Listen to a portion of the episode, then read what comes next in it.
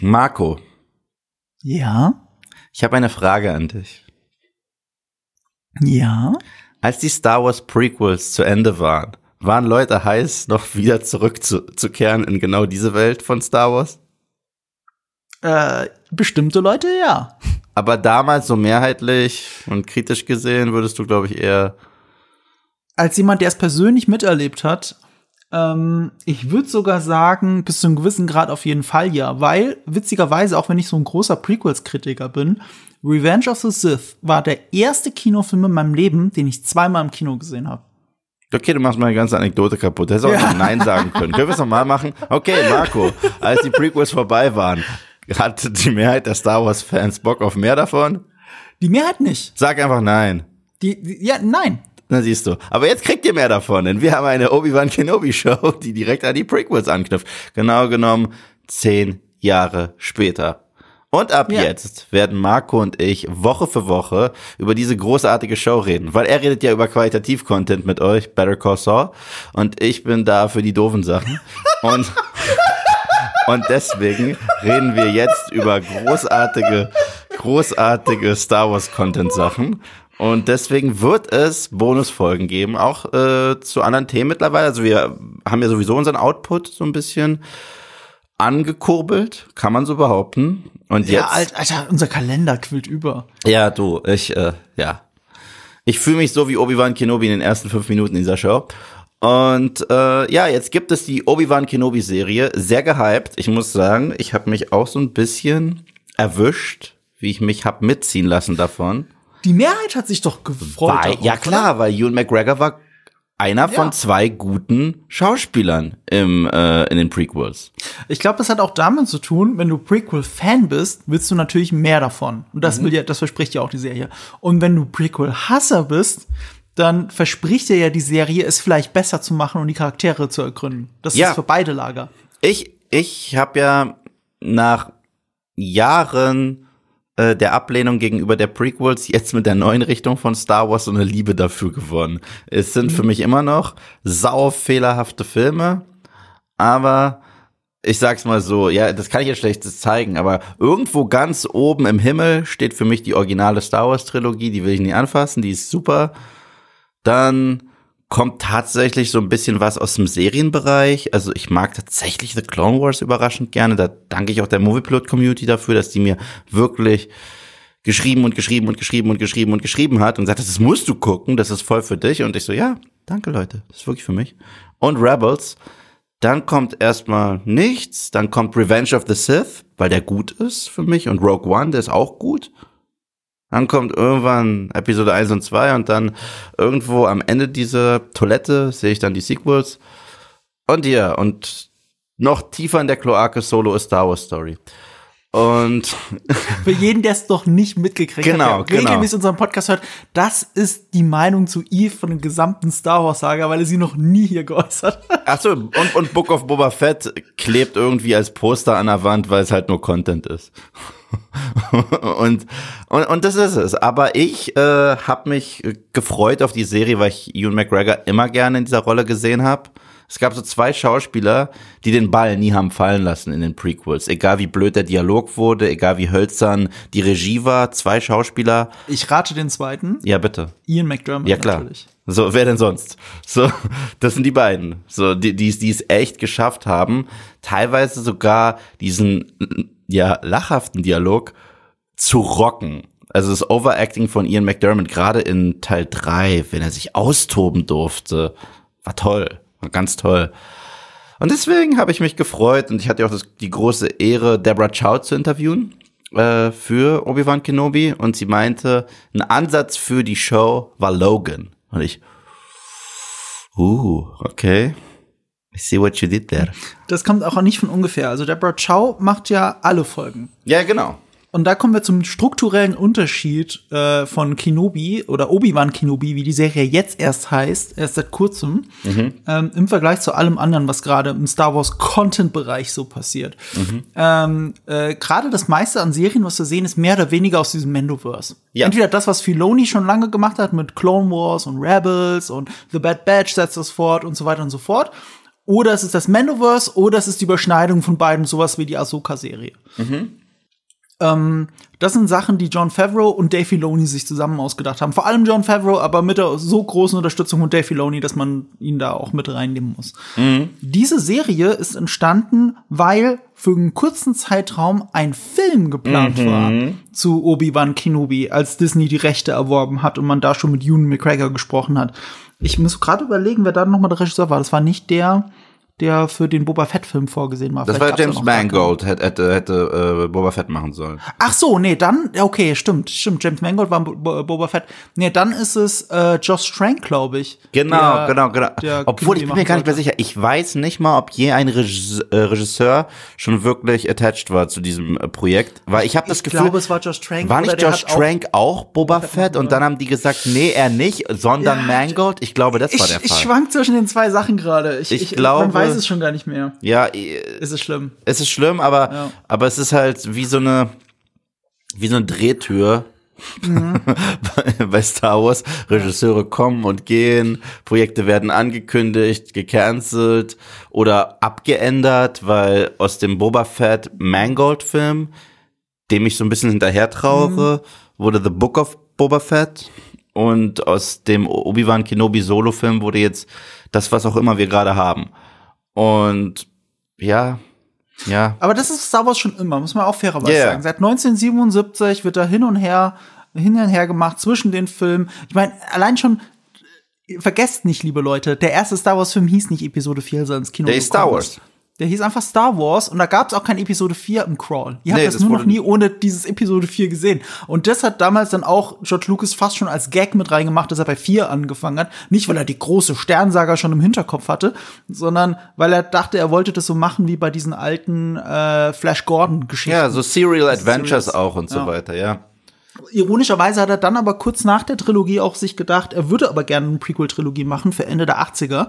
Und es hat dann weitere zehn Jahre gedauert, dass Ende der 90er dann soweit war mit Episode 1, 2 und 3. Ähm, ja, es war als Film geplant. Das erklärt auch, warum der Film zum Beispiel, äh, warum diese Serie eine Event-Serie ist, laut, laut Disney. Ähm, sie ist halt auf eine Staffel ausgelegt, nicht auf mehr.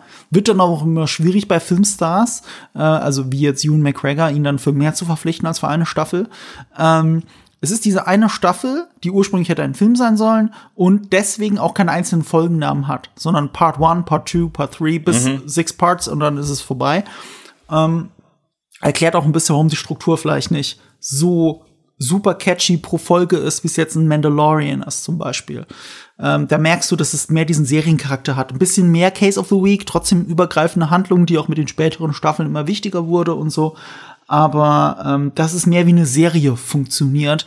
Und das hier ist mehr wie dieses, dieser Begriff der Eventserie von Disney Ja, funktioniert. Miniseries.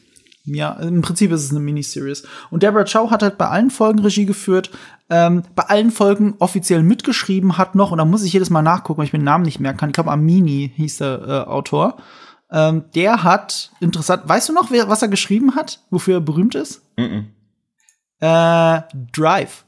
Ah, Ryan geil. Gosling. Wow, okay. Ja, ja, aber pass auf, das Ding ist halt, die haben ihn von einem Jahr gefeuert. Das war ja alles von einem Jahr. Also alles, was ihr jetzt an dieser Serie seht, ist erst im letzten Jahr, so wie es jetzt da ist, produziert worden.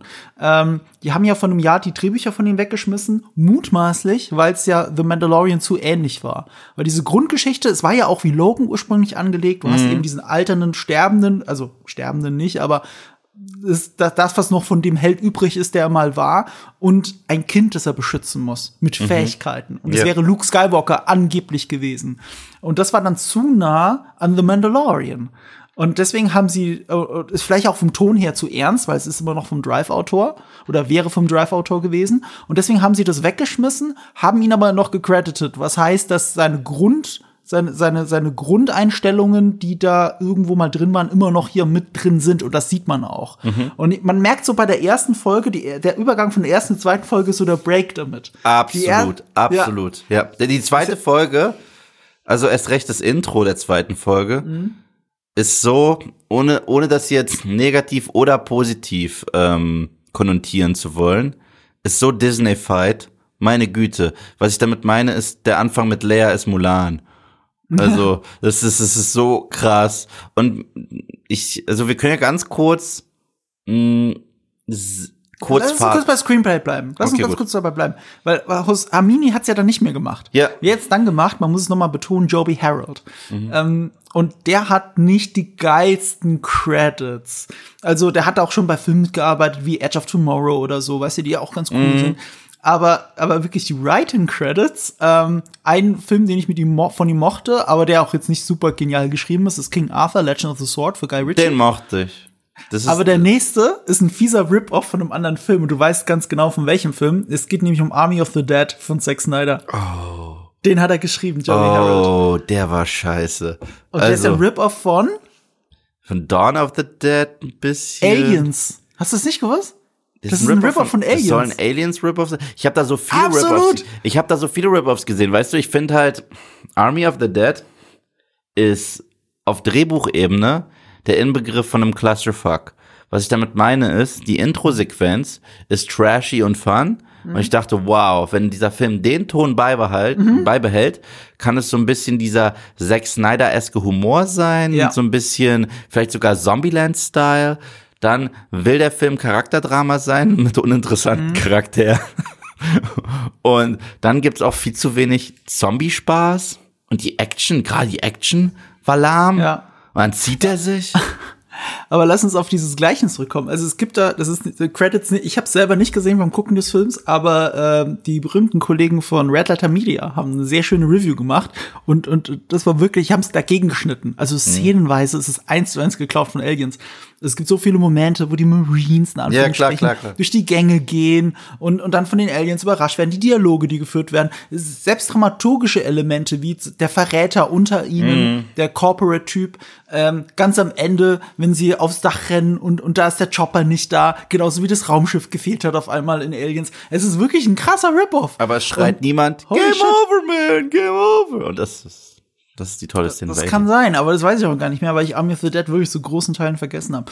Ähm, was was äh, Jo- Joby Harold auch noch gemacht hat, das haben wir noch nicht gesehen, das ist Transformers Rise of the Beasts, also der neue, den hat er geschrieben. Und äh, die Story, die Story, er wird nur mit Story gecredited für The Flash. Also, aber The Flash war ja selber so ein Clusterfuck in der Produktion, Ja. wer weiß, was er überhaupt noch damit zu tun hatte. The Flash Also ist Joby Frankensteins Harold- Monster von DC. Also, also Joby Harold ist ein äh, Hit und Miss, wobei Hit ist äh, richtig Hit, würde ich jetzt auch nicht sagen. Sagen wir Miss und okay. Mission okay. Und das ist halt, das sind nicht die allerbesten Vorzeichen für so eine Serie. Also da, also dass sie vor allem ja die Drehbücher weggeschmissen haben, das war so das erste Ausrufezeichen, das erste Alarmsignal für mich, dass es mit Kenobi durchaus Probleme geben könnte, die wir jetzt auch sehen. Also es gibt viele gute Sachen. Ich bin nicht unzufrieden, aber ich bin auch nicht richtig hooked. Ja, ich, ich hab's genauso. Ich glaube, in meiner, äh, in meinem Recap der ersten zwei Episoden habe ich geschrieben, ist in Ordnung, aber auch nicht mehr. Und da bleibe ich auch bei. Und ich finde eine Serie, die Obi-Wan Kenobi heißt, ja, von der habe ich mehr erwartet. Muss ich leider sagen. Also, wie gesagt, die kann sich noch ganz toll entwickeln und es sind bisher nur zwei Folgen. Aber bis dato hat es einen enttäuschenden Beigeschmack bei mir hinterlassen. Kann ich nicht anders sagen. Und Ja. dabei fand ich, fand ich die, die Hook am Anfang, so alles, was wir sehen, wenn wir einfach nur Obi-Wans Alltag sehen, dieses sehr subtile, dieses sehr ruhige, das fand ich das Beste an den zwei Episoden bis dato. Und das hat mir auch diesen Logan-Touch gegeben, von dem man gesprochen hat. Das hat mega Fun gemacht. Und davon hätte ich noch mehr gesehen, Charakterzeichnung. Aber sie konnten es halt nicht lassen und preschen zu viel rein. Und es ist, glaube ich, auch teilweise eine, ver eine verworfene Idee einer Inquisitor-Show, gegen die ich nichts hätte, aber ich gucke jetzt die Obi-Wan Kenobi-Serie. Und äh, das sollte der Fokus sein. Und deswegen ist die Serie auch, finde ich, etwas unfokussiert. Zumindest in den ersten zwei Folgen.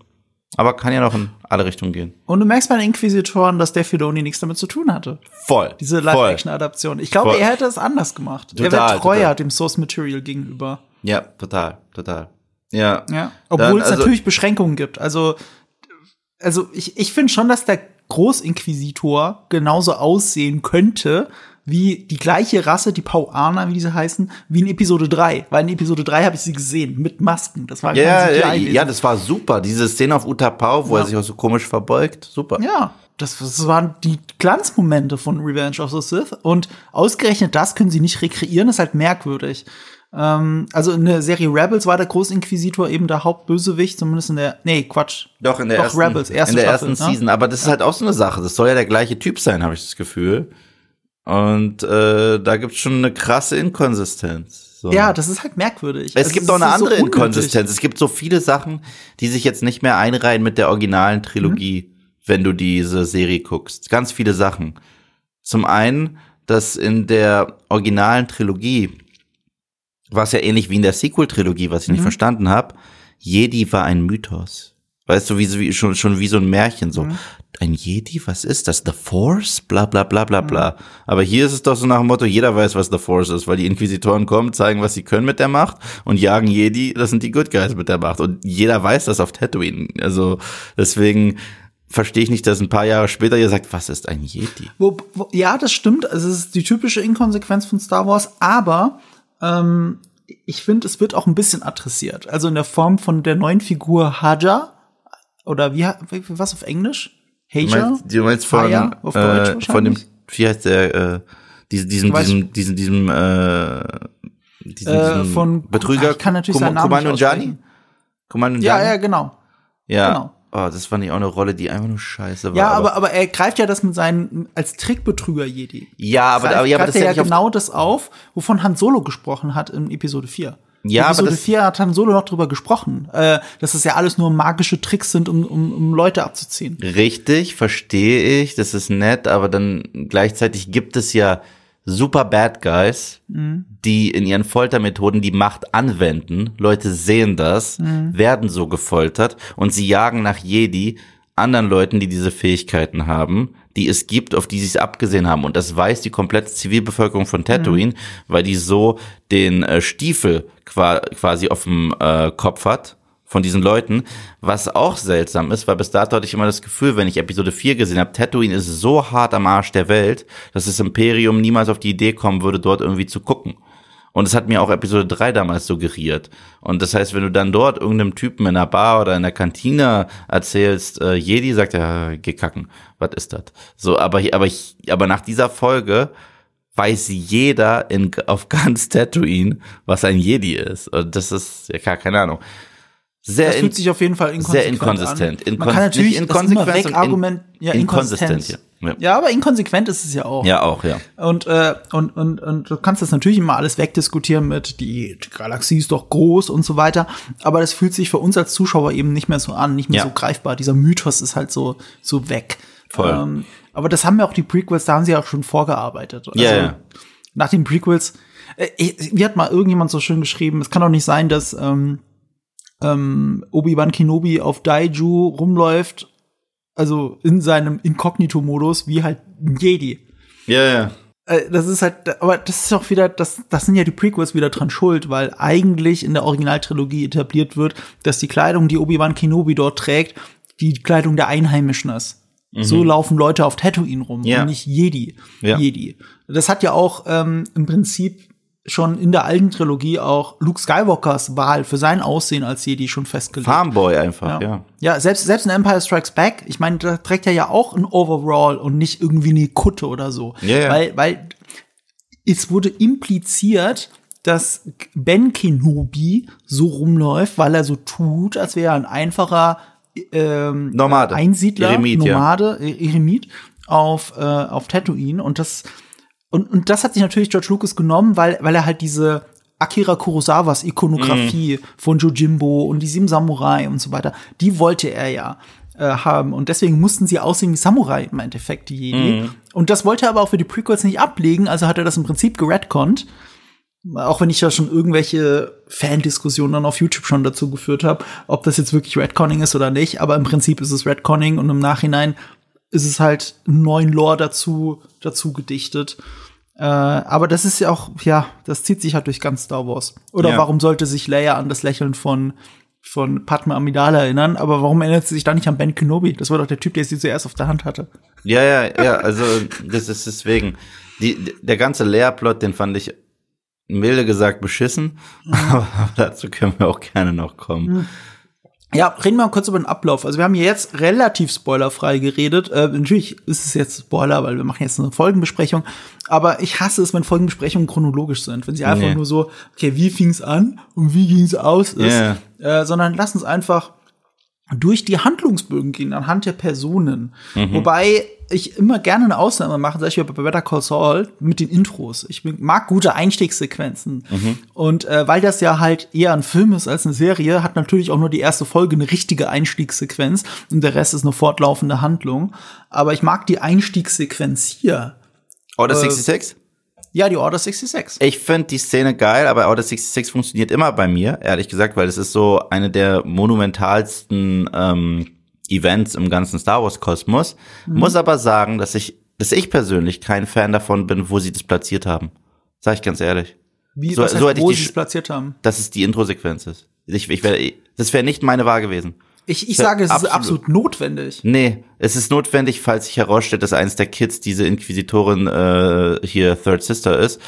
Aber ich, ich hätte es wesentlich, wesentlich stärker gefunden, wenn es wirklich subtil einfach nur mit Obi-Wans Alltag angefangen hätte.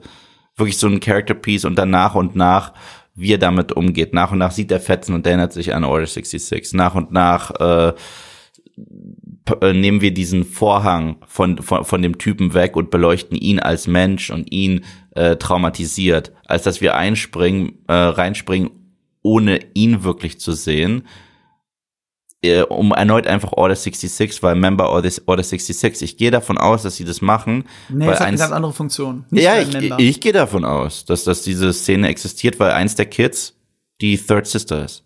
Hundertprozentig. Das, das äh, könnte sein, aber das ist nicht der Grund, warum die Szene da ist und warum sie nicht gleich am Anfang, warum sie ganz am Anfang da ist. Der Grund, warum sie da ist, das ist, also erstmal dieses James Bond-Phänomen. Das, wisst, das weiß die Filmdramaturgie seit 60 Jahren jetzt James Bond.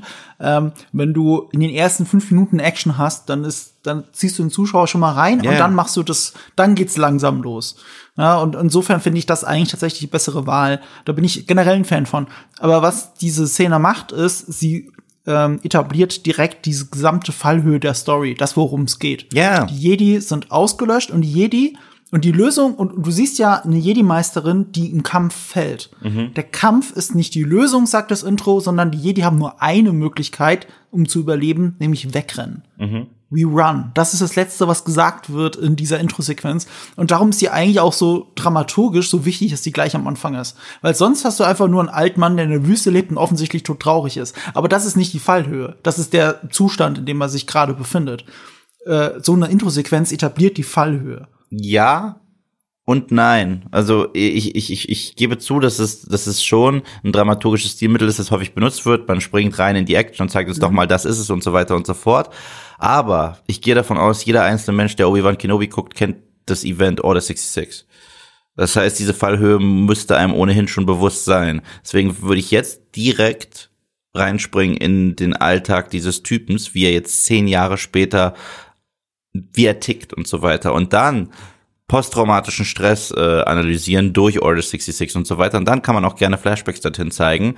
Aber da wir Order 66 mittlerweile schon beleuchtet haben, aus fast jedem Blickwinkel, den man sehen kann, ob in den Prequels, ob letztens sogar in einem Flashback in äh, Book of Boba. Fett durch, äh, nee, Book of Boba Fett, das war die Mandalorian-Episode. Äh, ja, war die Mandalorian-Folge, ja, Fett. ob, ob The Bad Batch, was ich, da fand ich zum Beispiel ziemlich cool. The Bad Batch, so sehr ich Ja, aber die Serie fangen nicht doch mag- auch so an. Ja, so sehr, ich, so sehr ich The Bad Batch nicht mag, dort hat es am besten funktioniert. Weil Ja, aber das die erste Folge fängt halt direkt so an. Genau, aber das ist, aber dort ergibt es für mich wesentlich mehr Sinn als bei Obi-Wan Kenobi.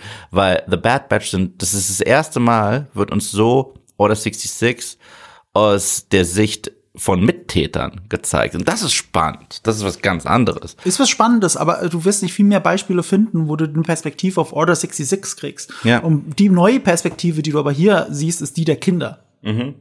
Also- aber die hatten wir auch schon in dieser großartigen Szene. Master Skywalker, there are too many of them. What are we going to do? Ja, ja, in, aber das ist halt in der Montage. Das ist eine der vielen Perspektiven in der, Kla- in der Montage. Und, äh, und wie du sagst, du lachst jetzt mehr drüber. Und über die Szene hier kann ich ja nicht lachen. Ja, stimmt. Also, also insofern, ich finde das schon ganz gut gemacht. Und ich finde es auch inszenatorisch zeigt es uns auch direkt, dass es ein bisschen anders ist, als wir es von Star Wars kennen. Weil es mit zwei kleinen One-Shots gelöst ist. Also es, es ist nicht ein One-Shot, das wäre noch die Königsdisziplin gewesen, da kommen wir an die Grenzen von Stagecraft und was da alles möglich ist. Aber äh, bis, bis die Tür aufgeht und sie durchrennen, ist es ein kleiner One-Shot und danach ist es ein One-Shot, bis die Kamera hochfährt mhm. und die Kinder wegrennen. Mhm. Ähm, und was ich auch nett daran fand, ist auch so ein Stilmittel von Deborah Chow, wenn man bei ihrer Mandalorian-Folge aufpasst. An für sich inszeniert sie relativ ruhig. Das ist sie auch mhm. gewohnt von Better Call Saul normalerweise lange Takes. Ich finde, die sind hier nicht ganz so lange in, in, in Kenobi. Sie hätte sich hier und da sogar mehr Zeit nehmen können, finde ich. Ähm, sind hier nicht so super lange Takes, aber es sind ruhige Takes, in denen wenig passiert in, in dem Bild. Und was sie hier aber macht, sie fährt dann mit der Kamera zurück, oder was heißt fährt, also was heißt fährt, es ist Steadicam offensichtlich. Mhm. Aber Steadicam heißt ja schon übersetzt, dass es eine ruhige Kamera ist. Aber sie haben sich für eine wackelige Kamera entschieden. Das macht Deborah Chow auch in ihren Mandalorian-Folgen, den zwei, die sie inszeniert hat. Immer wenn die Action passiert, das war die zweitletzte des Staffelfinals und die mit dem AT-AT T-Rex, Mhm. Das sind die zwei Folgen von Deborah Chow. Nee, warte mal, 80 Nein, nein, 80 T-Rex war Bryce Dallas Howard. Sorry, ja. Ich sie mein, hat selber ihren Jurassic World Moment. Ich habe Deborah Chow hat The Child gemacht. Deborah Chow hat Folge, die dritte ne? gemacht. Uh, The dritte? Decision hieß die oder glaube ich so. Das war die.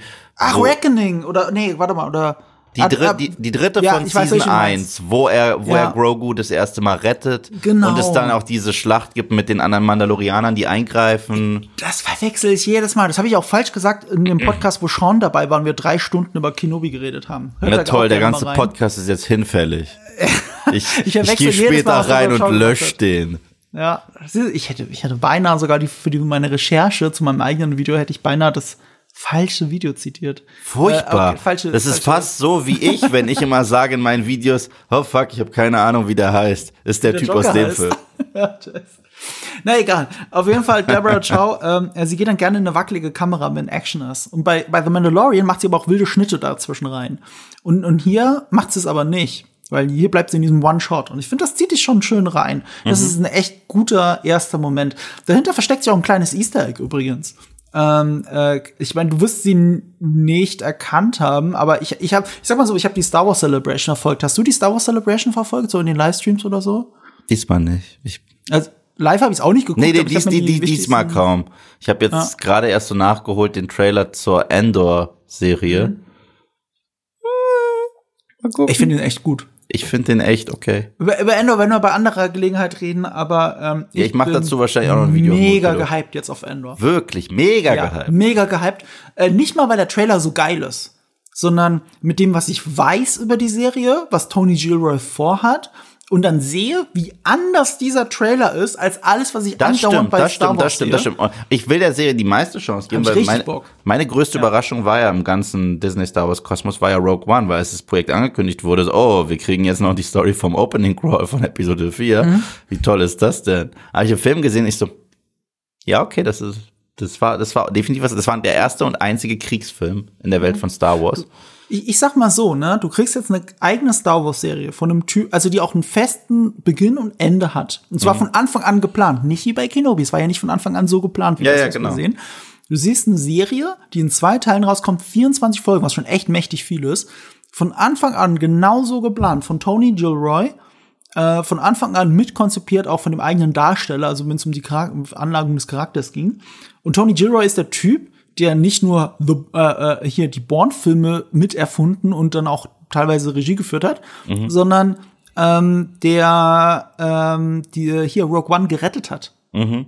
Also er war ja der, der die ganzen Reshoots gemacht hat. Er hat uns die Szene mit Darth Vader geschenkt, wie er die Rebellen abschlachtet. Mhm. Der Typ hat einfach eine eigene Serie gemacht, wo es darum geht, warum, wo er erstmal Rogue One erklären will. Wo er uns erklären will, warum die Leute überhaupt bereit sind, ihr Leben zu geben, ohne mit der Wimper zu zucken. Das ist etwas, was ihm was ihn halt gestört hat beim Dreh von Rogue One. Das ist ja etwas, was mich an Rogue One stört. Ich mag Rogue One, aber ich kann nicht wirklich bonden mit diesen Figuren. Ja, mir ist es fast egal, dass die alle sterben. Na, bei mir ist es anders, muss ich sagen. Ich finde diese für so eine Hales Mary Option sind all die Figuren genau das, was sie sein müssen für so einen Film meiner Meinung nach. Und äh, das, das ist auch viel so ein äh, Breaking Point, der entweder da ist oder nicht. Aber ich fand, die waren alle für die Geschichte, die erzählt wird, waren die alle genau funktionstüchtig. Keiner von denen war jetzt ein Meisterklasse-Charakter. Ja. Aber ich habe einige von denen besser kennengelernt als Finn und Poe Dameron. Du, du, du, da hast du absolut recht natürlich. Ja. Das, das liegt dann auch an dem Klasse-Fakt, den die Sequels ja insgesamt sind. Ähm, aber, aber ja, ich kann mit den Charakteren nicht richtig bonden. Funktionstüchtig sind sie, auf dem Papier sind sie besser, als sie in, der, in, in diesem wilden Zusammenschnitt von Reshoots und Originalaufnahmen dann am Ende rüberkommen. Und irgendwo in Rogue One ist halt ein noch besserer Film. Also ja. ich finde, der hat super geile Momente. Absolut. Wo, ja, wo du halt merkst, wie viel Potenzial da ist. Und jetzt bin ich gespannt, was Endor macht. Aber so viel zum kurzen Endor-Ausflug. Äh, was ich eigentlich sagen wollte, äh, wo waren wir? Bei der Kamera und bei der Ins Ach ja, die, die Darstellerin die Jedi, die du da siehst. Und Rosario Dawson hat über sie in der Star Wars Celebration gesprochen, sonst hätte ich das nicht mitgekriegt. Ähm, die dreht ja gerade, die dreht gerade Ahsoka, die Serie. Mhm. Und die Stunt-Koordinatorin von ihr ist, äh, ich, ich habe den Namen nicht parat, Min Kyu. Min Kyu heißt sie. Mhm. Äh, und Rosario Dawson beschreibt sie als Real-Life Jedi. Mhm. Weil Min Kyu, äh, ich glaube Chinesin, bitte äh, schlag mich, wenn, wenn ich Nationalität falsch hinkriege. Ja, schlag Ich glaube Chinesen. Schlagt ähm, ihn. Sie, ja, schlagt mich. Äh, sie wurde mit, oder mit neun Jahren hat sie die Familie verlassen und wurde in den Tempel gegeben, um Martial Arts zu trainieren. Das ist ja neun Jahren. Genau wie ein fucking Jedi. Also zehn Jahre lang nur Kampfsport gemacht. Und dann ist sie Stunt-Koordinatorin geworden, unter anderem für Mulan, weil du es vorhin schon erwähnt hast. Äh, und sie macht eben Ahsoka, äh, und trainiert Ahsoka und ähm, versucht ihr auch dieses das beizubringen, so wie sie in der Animationsserie Ahsoka kämpft. So will ja Rosario mhm. Dawson dann auch kämpfen da. Und dafür ist sie quasi verantwortlich, Min Kyo, für diesen, für diesen Transport mhm. von dem einen Medium ins nächste. Und sie spielt die Jedi-Meisterin in dieser Szene. Die stirbt. Ja. Und, und das hat jetzt zwei Sachen zur Auswirkung. Das eine ist, bewusst oder unterbewusst, kämpft sie so ähnlich wie Ahsoka kämpft. Mhm du siehst eine Jedi-Meisterin da sterben, eine Veteranin. Du siehst ja, dass es keine, dass es keine junge Jedi-Meisterin nee, nee, ist, die nee, gerade mal das Schwert schwingen kann. Du hast das Gefühl, so, die ist badass. Mhm. Ich kenne diese Figur nicht, aber äh, in zwei Jahren gibt's drei Comics zu ihr. Ja. So, das, das merkst du einfach. Die hat so diese Ausstrahlung, wie sie diese Kinder retten will. Und dass sie halt das ist, was Rosario Dawson ein Real-Life Jedi nennt. Das, das hat, kann sie nur ausstrahlen. Mehr hat, gibt ihr die Szene nicht. Aber aber ich finde, das spürt man. Und das macht diese erste Szene tatsächlich für mich großartig. Mhm. Wie gesagt, kleine ich Fun Fact. Ich fand ja die Szene an sich ziemlich cool. Ich hätte sie trotzdem anders platziert, muss ich einfach sagen. Aber, ähm, Aber da können sich unsere Geister erscheinen, ist egal. Ich glaube, vieles hätte ich anders platziert in dieser Serie. Ja. Ich hätte auch diese ganzen Sachen, um mal zu Obi-Wan jetzt rüber zu gehen. Ähm, das, was du sagst, so diesen Alltag zeigen und so weiter, ne? Ich finde, auf, auf dem Papier haben sie alles richtig gemacht, wenn du einzelne Shots anguckst auch, aber bei Logan, um den Vergleich noch mal ranzuziehen, da haben sie mit weniger viel mehr erreicht. Wollte ich gerade sagen, wollte ich gerade sagen. Mir fehlt in der Show Charakterzeichnung. Fehlt mir voll. Weil Logan, das erste, was du von Logan siehst in dem Film, ist, wie er besoffen in seinem Auto sitzt, äh, liegt, ja, ja und ja. wach wird. Und das erste Wort, das er sagt, ist fuck, okay? Was mhm. beschreibend für den Film ist.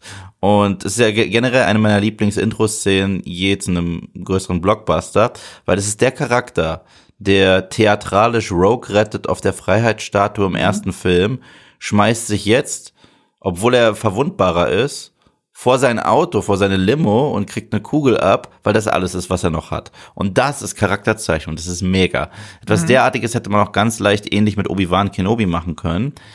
Macht man aber nicht wirklich. Trotzdem haben mir diese ruhigen Momente ganz gefa gut mhm. gefallen, obwohl ich auch hier sagen muss, ich halte ihn auch für ein wenig inkonsistent geschrieben, was ich schade finde. Weil eigentlich fand ich das, was sie mit ihm vorhaben, die bessere Version, ich weiß, da wirst du jetzt wieder mit den Augen rollen, die bessere Version von dem, was sie mit Luke in The Last Jedi gemacht haben. Und zwar es ist ja ganz ähnlich, die beiden haben dem Jedi-Orden den Rücken zugekehrt und so weiter und so fort. Obi-Wan sagt es ja sogar und hat sogar Samurai-mäßig seine Schwer äh, sein und Anakins Lichtschwert begraben. Nicht so nach dem Motto, ich bewahre das jetzt auf, wenn der Luke irgendwo mal da ist und gib ihm jetzt diese Kiste. Ja, weil das ist ja der, der Ben Kenobi in, äh, in New Hope, ja. sondern er hat es begraben und wenn dann auch ein anderer Jedi seine Hilfe sucht, sagt er, nee, der Kampf ist vorbei, wir haben verloren, get lost, weißt du?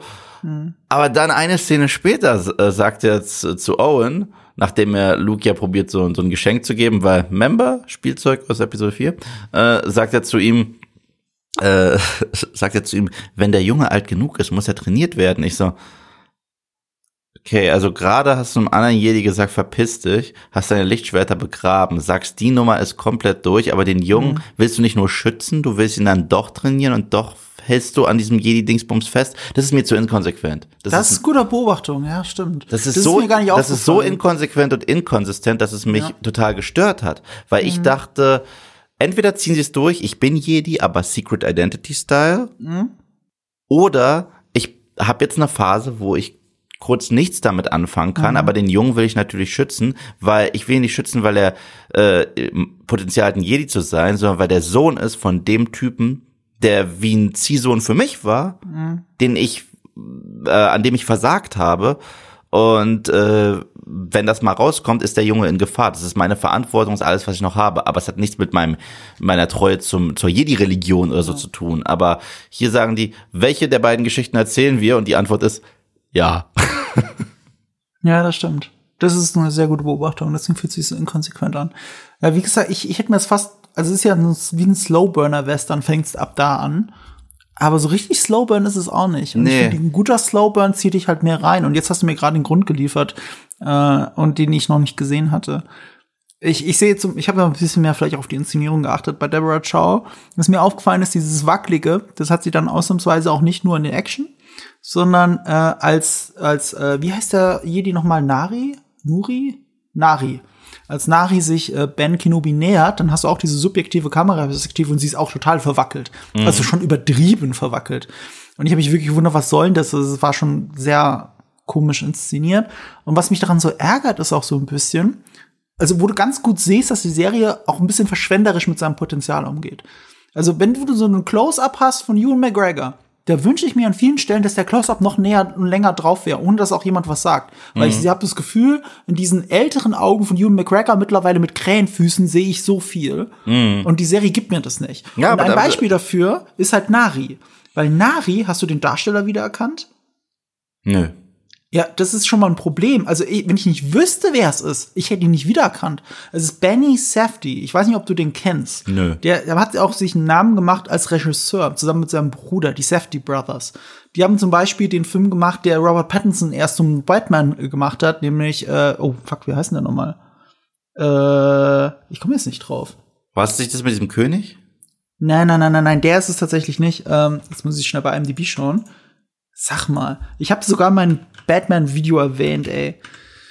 Ah, Benny Safety. Oh. Ja, Benny Safety mit Y, hab's schon falsch geschrieben.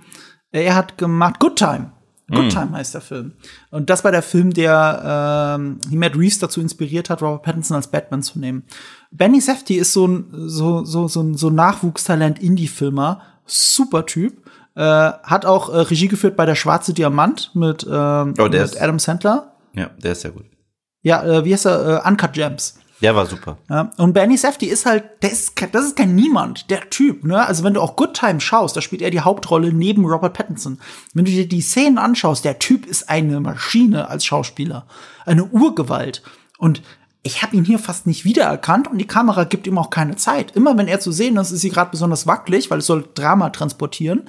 Äh, sie ist nie close bei ihm und er hat fast nur Exposition Dumping, wenn du so willst. Aber das haben die meisten äh, Charaktere wieder in dieser Serie, muss ich sagen.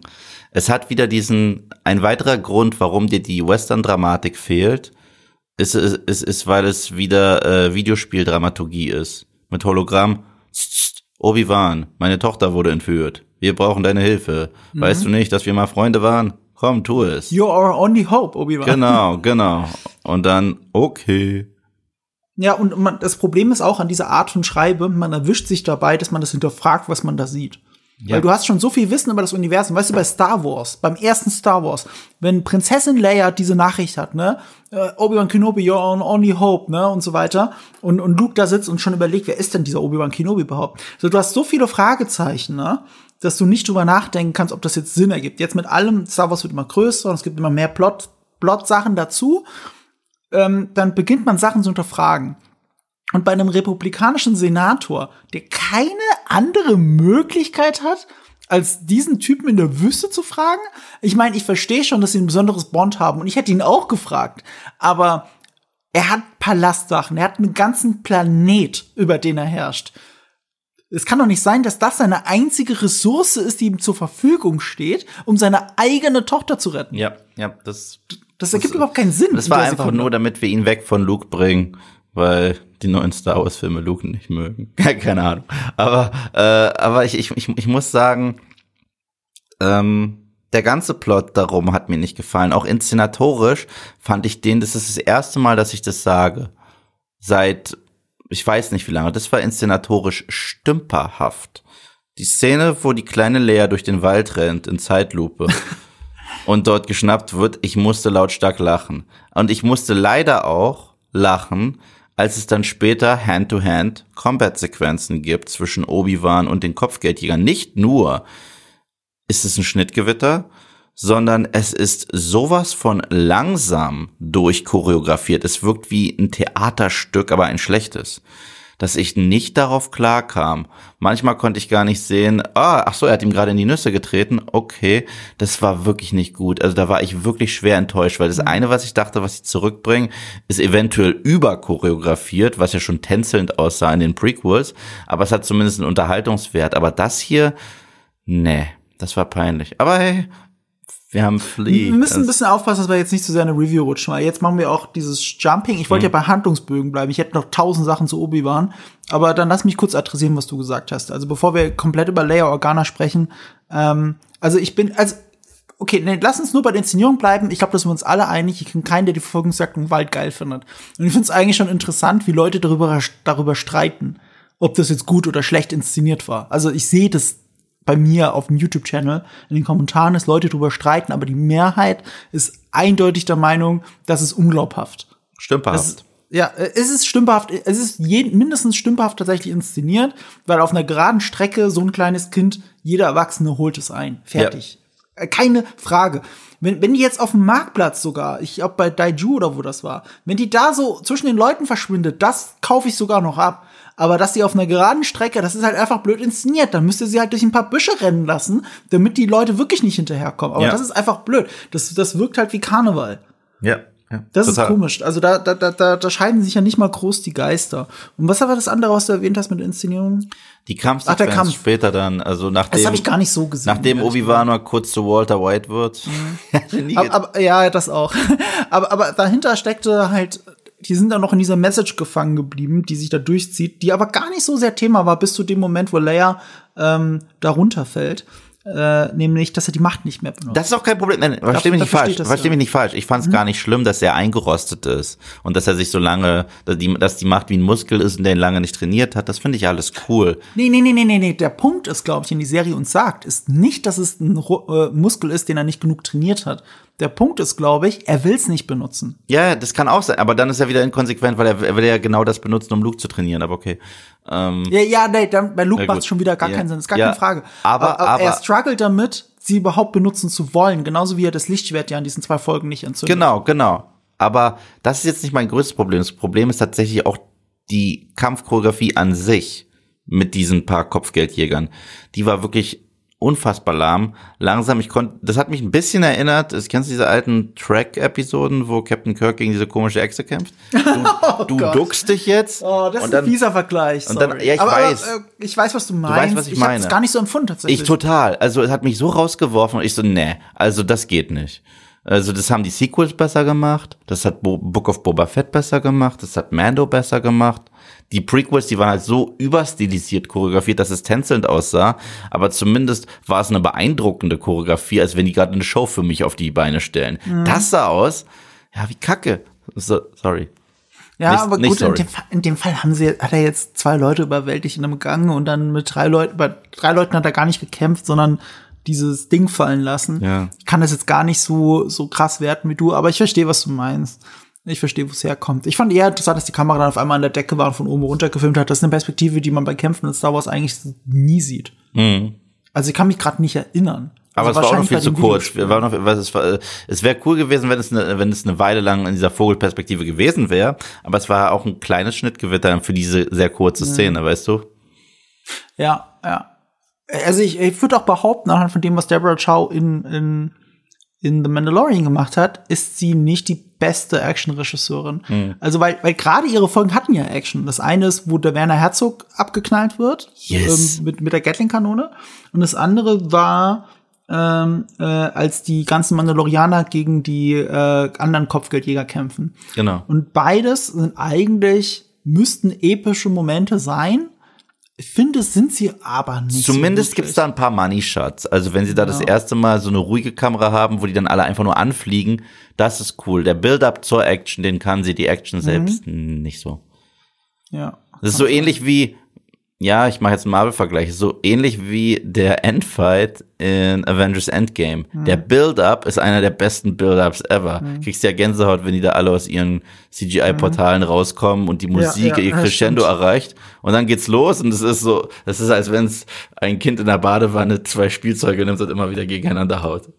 Ja, aber immer nur zwei. Genau, Die Kamera genau. ist ja nur damit beschäftigt, Genau. das so zu einzufangen, dass es halt durchfährt, immer durch die zwei, die gerade gegeneinander kämpfen. Genau. Und dann kann die eigentliche Action tatsächlich mit dem Build-up nicht mehr mithalten. Das Genau. nur Das Beispiel. Genau, ja. Ähm, und, aber ich muss aber noch mal sagen, ich habe ja das Intro lobend erwähnt. Mhm. Aber da muss man aber auch sagen, könnte auch die Second Unit gewesen sein, die das gedreht hat. Ja. Das ist tatsächlich dadurch, dass keine Hauptdarsteller mit dabei sind, ist es dann die Wahrscheinlichkeit, dass Deborah Chow diese Szene noch nicht mal gedreht hat, tatsächlich hoch. Ja. ja. Ähm, aber wer weiß, also ich will jetzt da noch nicht zu sehr drüber urteilen, auch, auch als es zwei Folgen sind, aber generell, ähm, ich, finde, das hätte noch mehr sein können. Und da habe ich tatsächlich mehr erwartet von der Serie, weil Deborah Chow eine meiner Lieblings-Better Call Saul-Folgen gemacht hat. Meine das ist auch. die mit, äh, wo Werner Ziegler, ein deutscher Darsteller, also die Figur ist Werner Ziegler, aber ein deutscher, vom deutschen Darsteller gespielt, ähm, Das einen besonders natürlich. großen Fokus hat. Das weiß ich Das weiß natürlich das das großer ist natürlich auch meine, meine Lieblings Better Call Saul Episode. Ist Ja. doch die, äh, wisst ihr nicht die mit dem deutschen Schauspieler? Ja, genau. Okay. Die, die ist tatsächlich richtig gut Ich weiß. und äh, da wa- warte ich dann einfach mehr von ihr. Das ist eine Mike-zentrische Folge, die würde Ja, dir sehr natürlich. Mhm. gut gefallen, wenn du dich mal aufraffen würdest. ja, ich weiß, es ist doch dieser ein, ist das die Episode, die Mike-zentrisch ist?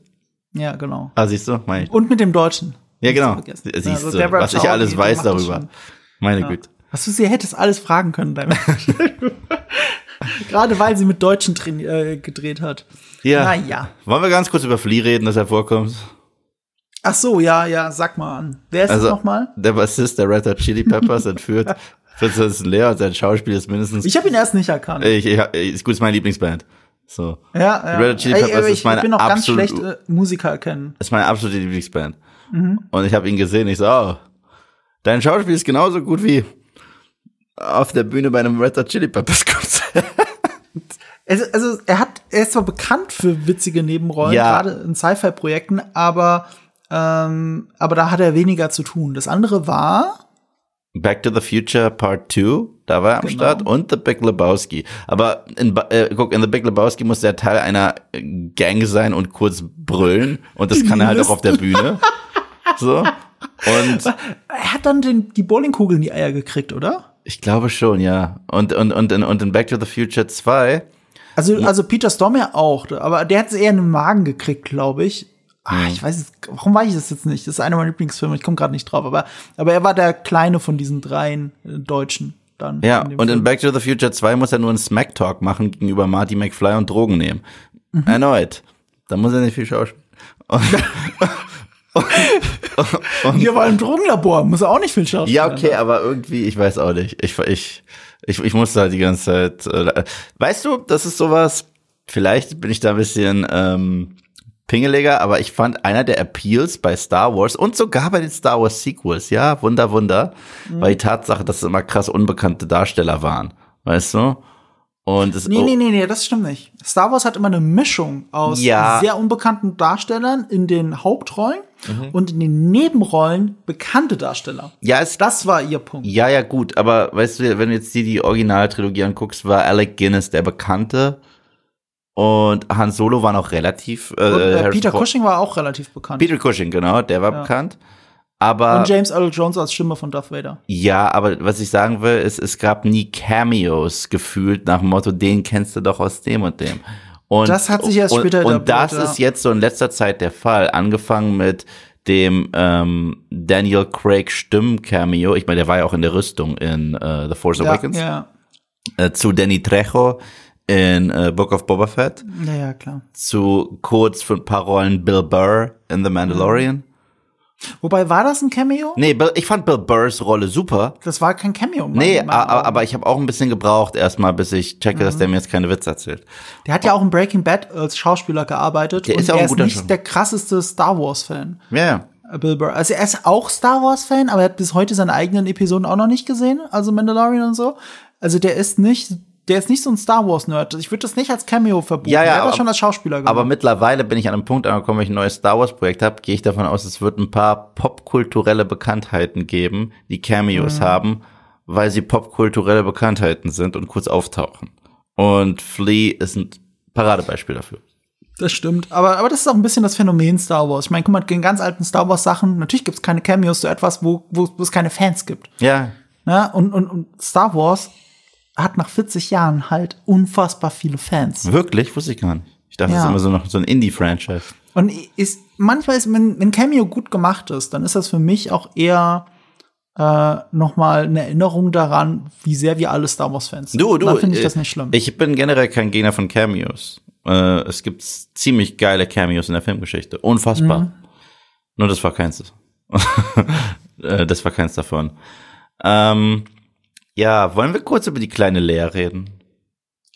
äh, ja, du, wir haben jetzt schon so viel. Ich hätte noch einiges zu Obi-Wan. Also, Okay, okay, go, go, go, go, go. also womit ich ein bisschen Schwierigkeiten habe, ist zum Beispiel Keno- Kenobi hat ja jetzt ein eigenes Theme. Ja. von John Williams. Und das hat er auch auf der Star Wars Celebration gespielt. Und das habe ich mir auch in Ruhe jetzt nochmal angehört. Keinen krassen Wiedererkennungswert. Ja, oder? Erstmals, erstmals. Also, Also- ich kann mich sogar an die Book of Boba Fett Musik erinnern, die, die ich nicht so geil fand, aber ich kann mich an die Hey, aber die Musik ist ja der Hammer. Die Musik ist der Hammer Göransson. und ich kann mich an Ja. definitiv auch die hier Ludwig Göransson äh, Musik aus Mando und so Ja. erinnern. So.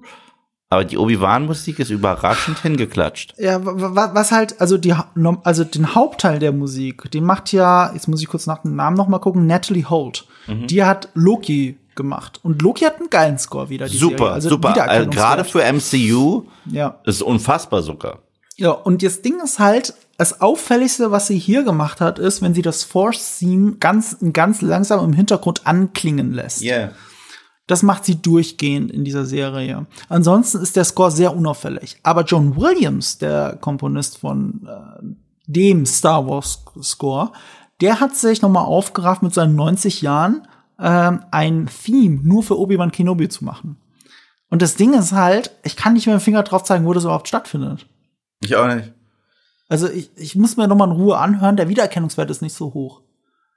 Ich meine, auf einer symbolischen Ebene ist das natürlich krass, ne? Also wenn John Williams zurückkommt, nur um für Obi-Wan Kenobi noch mal ein Theme rauszuhauen.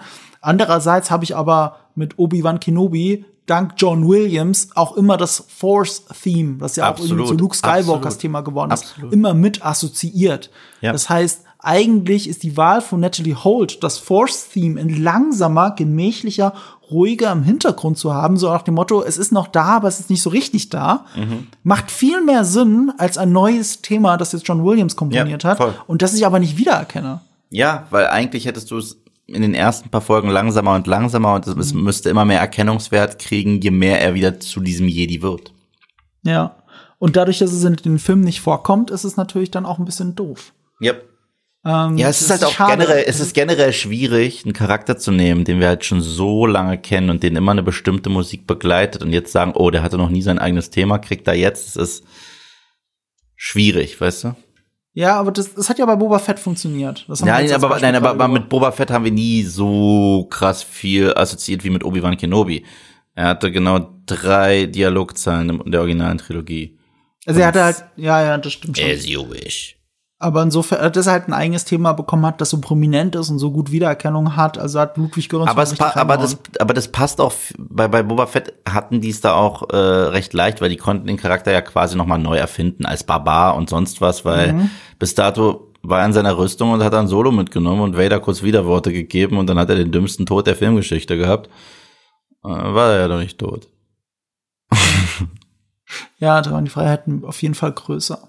Ja, das fand ich ein bisschen enttäuschend. Das ist das eine, was ich mir aufgeschrieben habe. Was habe ich mir noch aufgeschrieben? den, äh, okay, wo wir bei Cameos sind, aber das ist ein Cameo auf einer Metaebene. Den fand ich schon fast wieder gut. Und das, der funktioniert nur als Cameo, wenn man es weiß.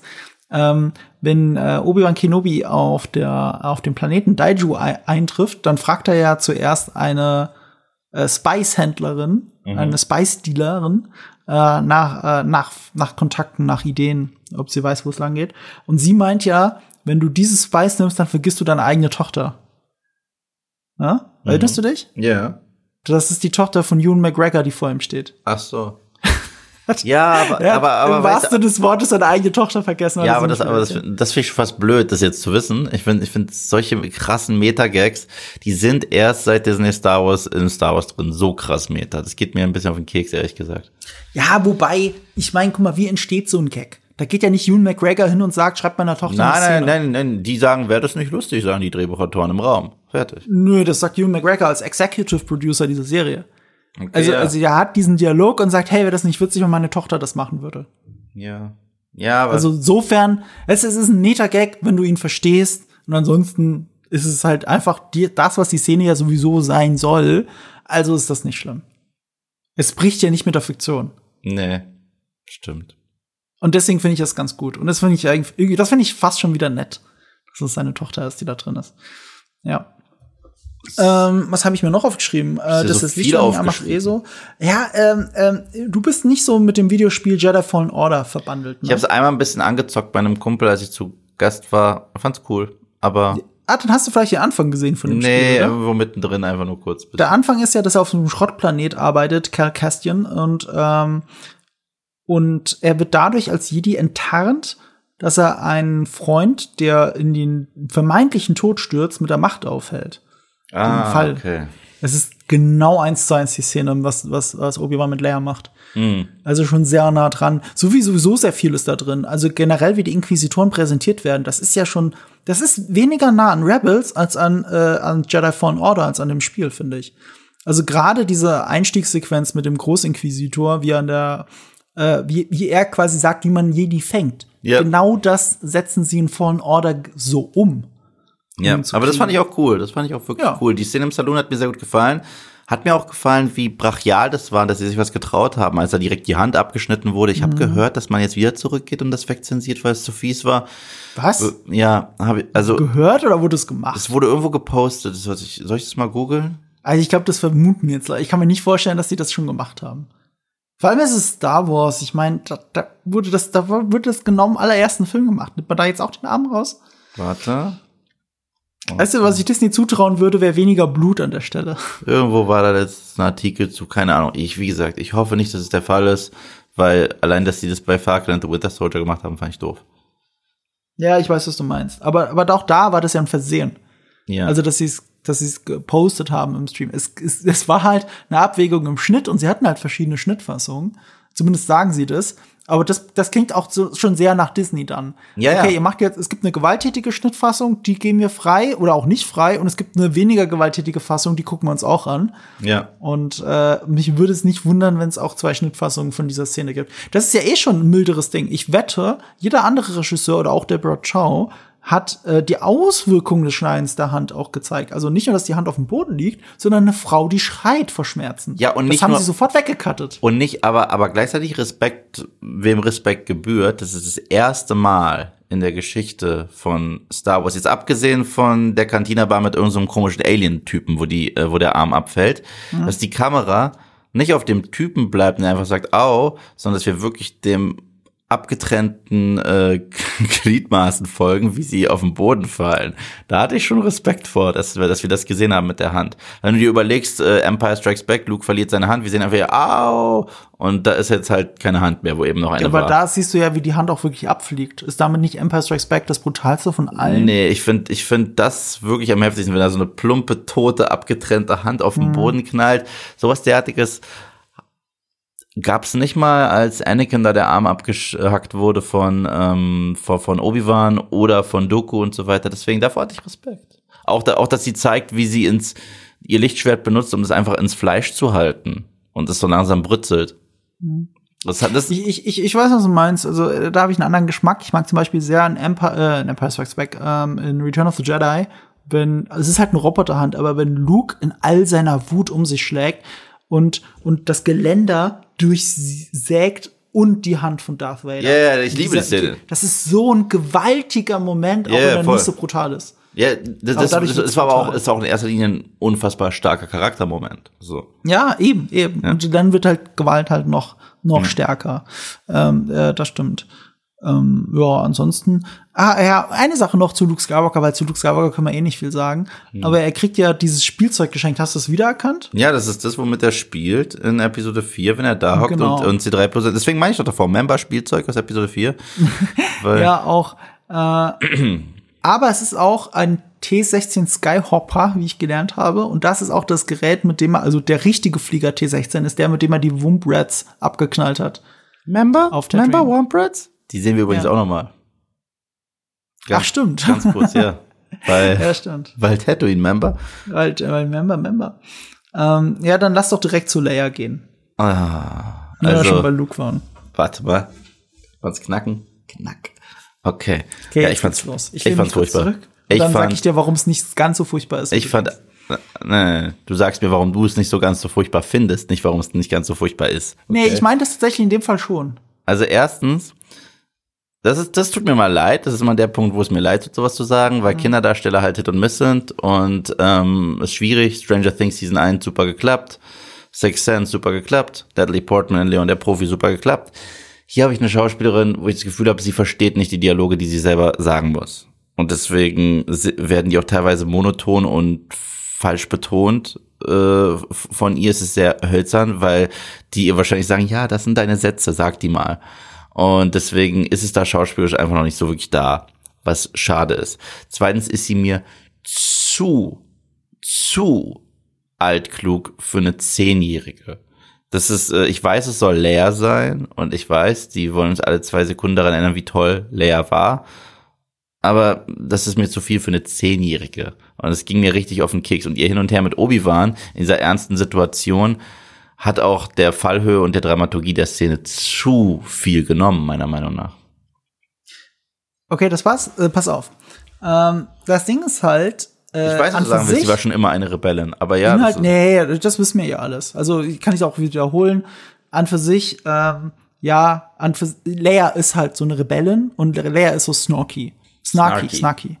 Und ähm, deswegen wird es ja passen. Das Problem ist nicht die Darsteller, ist nicht die Darstellerin. Gute Kinderdarsteller sind eh ein Problem.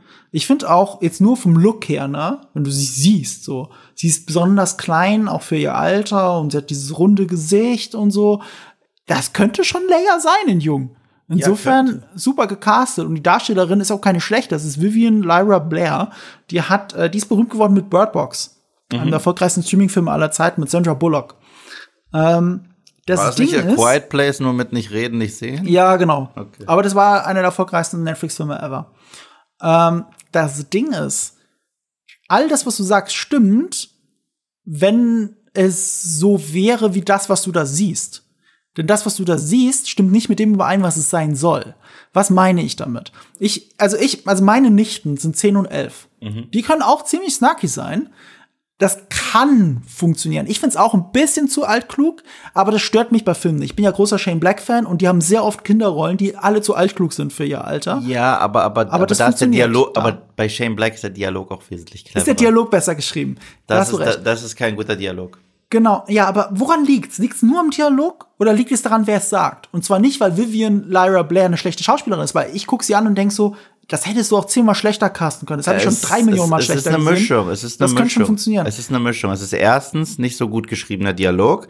Zweitens nicht äh, passend platziert, weil wenn du jetzt mit dem Shane Black Beispiel zum Beispiel kommst, ja, Ja. The Nice Guys, großartiger Film. Da gibt's ja auch die Tochter von Ja. Ryan Gosling und die hat die besten Sequenzen mit den beiden zum Beispiel am Tisch, äh, wenn die in einem Diner sitzen Ja. oder in den ruhigeren Szenen, weil da gehört das hin. Da kann sie dann mit dem Finger auf die Situation zeigen und auch äh, entblößen, wie lächerlich teilweise gerade, dass es was passiert. Ja, genau. Das aber in der Szene zu machen, wo die beiden fliehen, die ganze Zeit, ähm, nimmt der Nummer gerade die Dramaturgie und die, und die Spannung raus. Und das ist auch ziemlich doof gelöst. Und dann rennt sie auch schon wieder in Zeitlupe von Obi-Wan weg und schafft das in zwei Sekunden. Aber und er rennt ihr in Zeitlupe hinterher. Aber das ist der Punkt, ne? Wenn du das schreibst Ja. und du hast eine Zehnjährige, Ja. die das transportiert mit dem altklug sein, schnell sein, du dass du keiner kriegst, dann kann das funktionieren. Ja. Aber das Problem ist, Vivian äh, Lyra Blair ist nicht zehn. Die, weißt du, wie alt die ist? Die Nee. ist neun. Und die ist nicht nur neun, zum Zeitpunkt, als sie das gedreht haben, war sie wahrscheinlich sogar nur acht. Ja, das Die merkt ist man. zu jung. Das merkt Ich man. habe das gesehen und sofort zu meinem Nebenan gesagt, äh, ich glaube, die ist nicht zehn. Ja. Also meine Nichte ist zehn. Die da ist never ever zehn. Die ist zu jung, die hat zu kurze Beine. Kein Wunder, dass sie da nicht wegrennen kann. Weißt du, zwei Jahre später macht bei so, bei, bei so einem Kind unfassbar viel aus. Ja, voll. Und ich habe die angeguckt und habe gedacht, die ist doch höchstens acht. Und wie gesagt, durch meine Recherche, Guck ja, mal. sie war wahrscheinlich Guck mal, acht. allein, ich, äh, allein Lost, Season 1. Ja. Walt war, glaube ich, 10. Ja. Ich meine, er war 10. Und wenn der Snarky mit seinem Vater war, Michael, Ja. oder mega neugierig Ja. mit äh, John Locke, ja. war das so fucking organisch und hat Ja, so gut geklappt. Und hier irgendwie nicht. Ja. Ja, und das ist halt das Ding. Die haben Ah. eine Schauspielerin besetzt, die zu jung für die Rolle ist. Sie ist auch nicht die einzige. Der Luke-Darsteller ist nämlich auch erst neun. Und wenn du das zurückrechnest, Na gut, der, der hat aber nichts zu tun, gewesen. außer mit Ja, aber den siehst du ja nicht, den siehst du Genau. nur aus der Ferne. Aber selbst da habe ich gedacht, das ist doch kein Zehnjähriger. Der Junge, der da gerade sitzt und rumspielt, ähm, ich muss gerade überlegen, der sah aus, also nur für mein Dafürhalten. Ich war neulich ein paar Freunde besuchen und mit ihnen Magic spielen. Die haben einen Sohn, der ist sechs Jahre, glaube ich jetzt. Mhm. Der sah so aus. Also Ko- Statur, der hat witzigerweise halt die gleiche Frisur wie Luke Skywalker in dem Alter. Deswegen musste ich Alle haben in denken. diesem Alter diese Frisur. Nee, der hat besonders lange Haare tatsächlich, weil er es hasst, zum Friseur zu gehen und, und, und, und dadurch sieht er aber besonders wie ein Fashion-Icon aus in dem Alter. Das fand ich sehr witzig. Aber ist auch egal. Auf jeden Fall ähm, ist dieses Kind zu jung. Also sowohl Luke, aber besonders Leia. Und das stört mich dann, wenn der Dialog für eine Zehnjährige geschrieben ist, aber sie offensichtlich nicht zehn Jahre alt ist und das natürlich dann nicht transportiert. Und das hat dann nichts mehr mit ihrem schauspielerischen Talent zu tun. Wenn du da eine Achtjährige hinsetzt und äh, hinstellst und sie rennt da durch den Wald, natürlich würde die jeder einfangen. Bei der Zehnjährigen, die wirklich durch die Snarkiness dann noch mehr abkaufe, die dann durch die Büsche rennt und so, da wäre das vielleicht nicht passiert. Aber bei ihr, wo ich sehe, wie kurz die Beine sind und so, da funktioniert das einfach nicht mehr. Ja. Das ist doch, das ist doch in dem Moment albern. Ja. Und, und das ist halt ein Misscasting in dem Sinne. Vor allem, weil du bei Kinderdarstellern in der Regel zu alt castest. Ja. Du castest für eine Zehnjährige eine Zwölfjährige, die so tut, als wäre sie zehn. Und das funktioniert wiederum bei Darstellern. Aber äh, weil es eh ein schwieriges Alter ist, mit der, mit der Pubertät und allem, da ne, überhaupt einen guten Kinderschauspieler zu kriegen. Und dann bist du eher lucky mit, mit Kindern, die ein bisschen älter sind, nur ein bisschen älter als die Rolle und sich dann aber jünger spielen, weil das funktioniert ja auch wieder. ja. Ja, es ist so ähnlich wie bei Malcolm in the Middle. Da war der Reese-Darsteller älter als der kleine Bruder Malcolm. Nee, umgekehrt. Nee, Äh, nee, Reese ist ja, älter. ja, Re- ich meine, der Reese-Darsteller war jünger. Aber der Darsteller Ja. war jünger. Sorry, ich hab's falsch ausgedrückt. Aber Reese ist deutlich älter und es wirkt aber nicht so. Ja. Also da, kann das funktionieren. Großartige Serie übrigens. Groß. Ja, natürlich. Mega. Die kommt übrigens nächste erst auf Disney Plus, ne? Endlich. Habe ich gehört. Oder ist jetzt schon. Die Tage. Die Tage, glaube ich, ist es passiert. Dewey's Und Tanz. so kurz von Rewatch, weil Malcolm in the Middle ist einfach der Shit. Ja. Aber, aber auch, Malcolm in the Middle ist auch ein perfektes Beispiel für perfekt gecastete Kinderdarsteller. Voll, voll, Und, durchgehend. und, und der Dewey. Malcolm-Darsteller ist ja auch deutlich älter, als er spielt. Und da, da, da, da funktioniert's ja. Ähm, und, und das hätte man hier auch machen müssen. Hier kann es aus, aus einer reinen Casting-Entscheidung heraus, und zwar die über das Schauspielertalent hinausgeht, kann es nicht funktionieren. Und ich verstehe es nicht. Ich verstehe es nicht, weil die Serie auch ganz klar dir ins Gesicht klatscht. Achtung, Achtung, wir sind zehn Jahre nach Episode 3. Zehn Ja. Jahre später. Sie blenden es ein. Und wo dann für mich die Serie ein bisschen auseinanderfällt, ist, neun Jahre später, neun Jahre später müsste Ewan McGregor so aussehen wie Alec Guinness. Das ist Ja. schon mal schwierig. Aber das, aber das ist generell das Problem. Das gleiche Problem haben wir bei, ähm, und da hätte es viel mehr noch verhindert werden können in der X-Men-Reihe. Weil du hast äh, McAvoy und äh, Fassbender in den Mhm. Ja. 60ern, die äh, Charles und Eric spielen. Ja. Und dann kamen die auf die brillante Idee, jeden einzelnen Teil. Oh, zehn von den- Jahre zehn Jahre später, ja, das war dumm, das und war dann, dumm. Und äh, Dark Phoenix, glaube ich, spielt in den 90ern. ja, in den 90ern Und ich so, der davor in den also, 80ern. und ich so, also du musst in, in zehn Jahren muss Fassbender aussehen wie Ian McKellen und McAvoy aussehen wie Patrick Stewart. ja. Wow, good luck. So. Ja, das ist halt Blödsinn. Und, und hier ist es auch so, äh, was, was halt ironisch ist natürlich, weil Alec Guinness, ähm, ich meine, zu der Zeit, äh, also der, echte Unterschied, wie drücke ich das jetzt aus? Äh, wenn, wenn wir jetzt zehn Jahre in die Zukunft gehen würden, dann wäre tatsächlich Ewan McGregor fast so alt wie Alec Guinness, als er Episode 4 gedreht hat. Das würde passen. Mhm. Aber wir leben halt 60 Jahre, also 40 Jahre nach dem ersten Star Wars Film. Leute altern besser, weil sie mehr für sich tun und, was weiß ich, vielleicht also auch evolutionstechnische Gründe. Aber Hugh McGregor ist halt unfassbar gut gealtert. Der Typ sieht halt aus noch wie, wie 40, ist aber Anfang 50. Und, und, und, und damit haben wir halt ein Problem. Ja. Ähm, und, und das glaube ich halt nicht. Und ich glaube nicht, dass neun Jahre später die Leia Organa, die du da siehst, also neun Jahre später noch mal, ne? Ähm, die äh, hier Die Carrie Fisher äh, ist Carrie aus- Fisher ist aus Star Wars. Null. Das funktioniert doch nicht. Null. Und, und der Junge, der da hinten sitzt, neun Jahre später, ist auch nicht äh, Mark Aber das Hamill. haben die ja auch mit, mit ähm, Boba verkackt, dass der äh, aus der ähm, Grube rausgezogen wurde. Und wie alt sollte der sein? 30 oder so? Anfang 40. Anfang 40, komm schon. Tamara Morrison nicht, so, nein. Nee. Deswegen habe ich ja auch lange Zeit, war ich ja Anhänger dieser Theorie, dass Petro Pascal in Wirklichkeit Boba Fett spielt. Ja, ja. Und auch wenn sie es bis heute noch nicht offiziell, ich glaube, sie haben es bis heute nicht offiziell gesagt, dass das wirklich der Plan war, dass ähm, äh, The Mandalorian eigentlich Boba Fett war. Aber sie haben halt so viele Hinweise in die Richtung gedroppt. Also neulich erst hat auch, ich glaube, neulich erst, das ist schon ein bisschen länger her, aber in einem Panel hat auch John Favreau erzählt, äh, wie sie halt The Mandalorian geplant haben und dann ein bisschen umplanen mussten, weil es gibt ja noch einen, einen Boba Fett-Film, der gerade in Entwicklung ist. Sie mussten umplanen und sie haben dann das Projekt von John Favreau, The Mandalorian, zusammengelegt mit einem Untitled-Projekt von Dave Filoni und auf einmal ist das entstanden. Ja, ja, Auch wie ja. sie es früher vermarktet haben. Auch wie sie es früher vermarktet Ja. haben. Wenn du den ersten Teaser anguckst, äh, ist es ja so ein bisschen Mhm. wie, guck mal, das ist, als wenn ich dir jetzt einen Teaser zeige zu Freddy Krüger, ja? Mhm. Ja. Und du am Ende seine äh, Rasierklingenhand siehst. Mhm. Das ist das ikonische, womit er dich killt. Dann weißt du, okay, ich krieg einen neuen Freddy-Film. Und Mhm. der erste Teaser, achte mal drauf, wenn du den guckst zu Mandalorian, womit endet der? Mit jemandem in Carbonit eingefroren. Das ist das, was Boba Ja. tut, weißt du? Äh, Und das sind alles Momente aus den ersten Folgen, weil Ja. ähm, äh, John Favreau hat, bevor diese Projekte zusammengelegt worden sind, seins und Dave Filonis, ähm, davor hat er die ersten vier Episoden schon geschrieben. Und wenn du dir die ersten vier Episoden von The Mandalorian anschaust, dann sie- siehst du, wenn du die Flashbacks zum Beispiel zurücknimmst und alles, was mit diesem Kult zu tun hat, dann könnte das natürlich einfach Könnte Boba voll. Fett sein. Voll, könnte das könnte voll. voll Boba Fett sein. Natürlich, weil Dave Filoni dann dazugekommen ist und ein Boba Fett-Film in Entwicklung war und sie mussten das dann dazu schreiben, damit das eine andere Figur ist. ja. Ja, und da, ab da an hat sich so selbstständig. Und dann wurde er wirklich Mando Mando. Und dann, ähm, also Petro Pascal war halt genau in dem Alter, um eigentlich Boba Fett zu sein. Deswegen hat das alles so gut gepasst. Ja. Aber gut, es ist, wie es ist.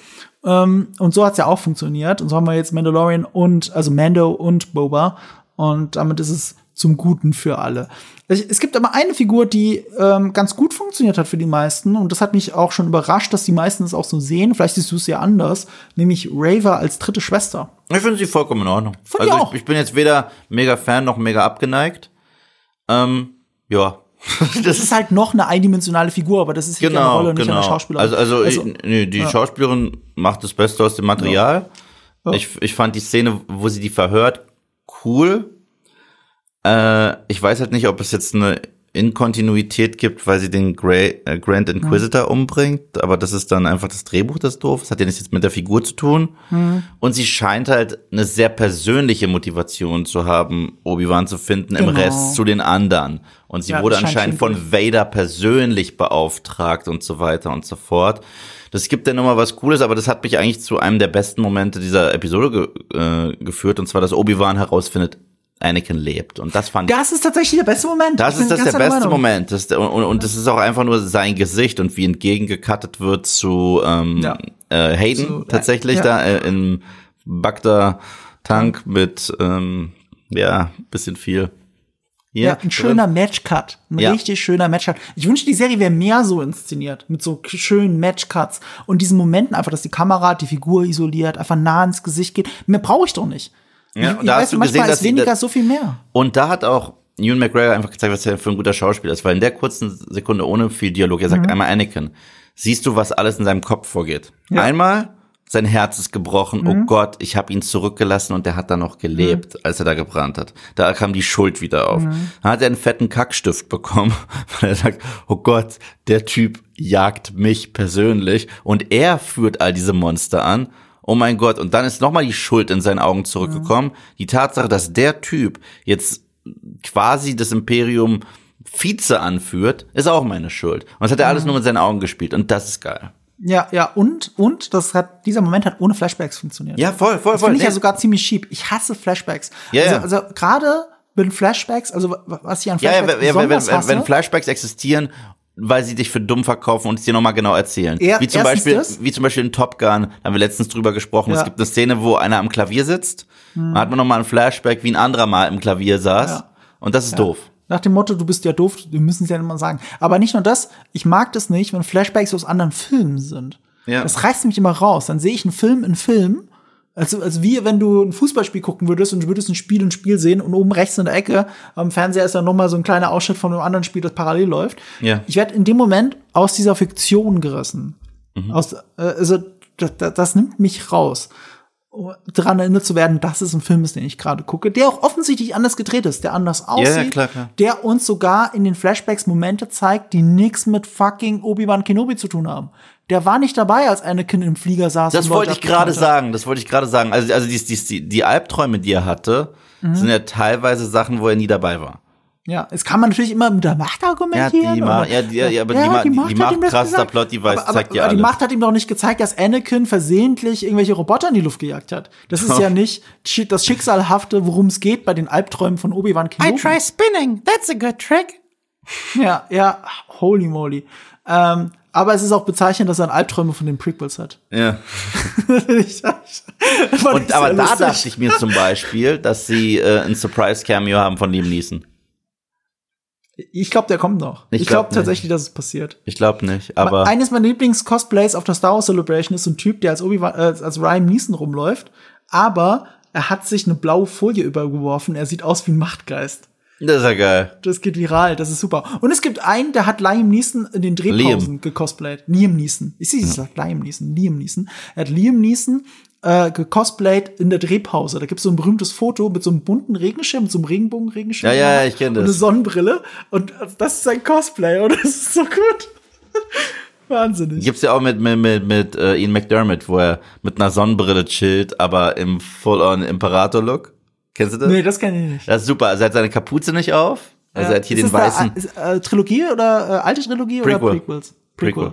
Das ist Ja, die alte super. Trilogie ist ja auch Ian McDermott. Ne? Ja, ich weiß. Na, ist so nur, nur tatsächlich in Return In- of the Jedi. in- ja, in ja, Empire war es ursprünglich so ein Typ, der hatte noch sowas wie so ein Nee, kleines nee, das war, das war die Frau vom, äh, ich weiß nicht mal von wem, ich glaube vom Cutter. Ja, aber die Stimme war eine, auch eine andere und dann hat man äh, Ian McDermott erst da rein ähm, äh, im Post, nachdem die Prequels rauskamen, weil da, da haben sie auch den Dialog verändert.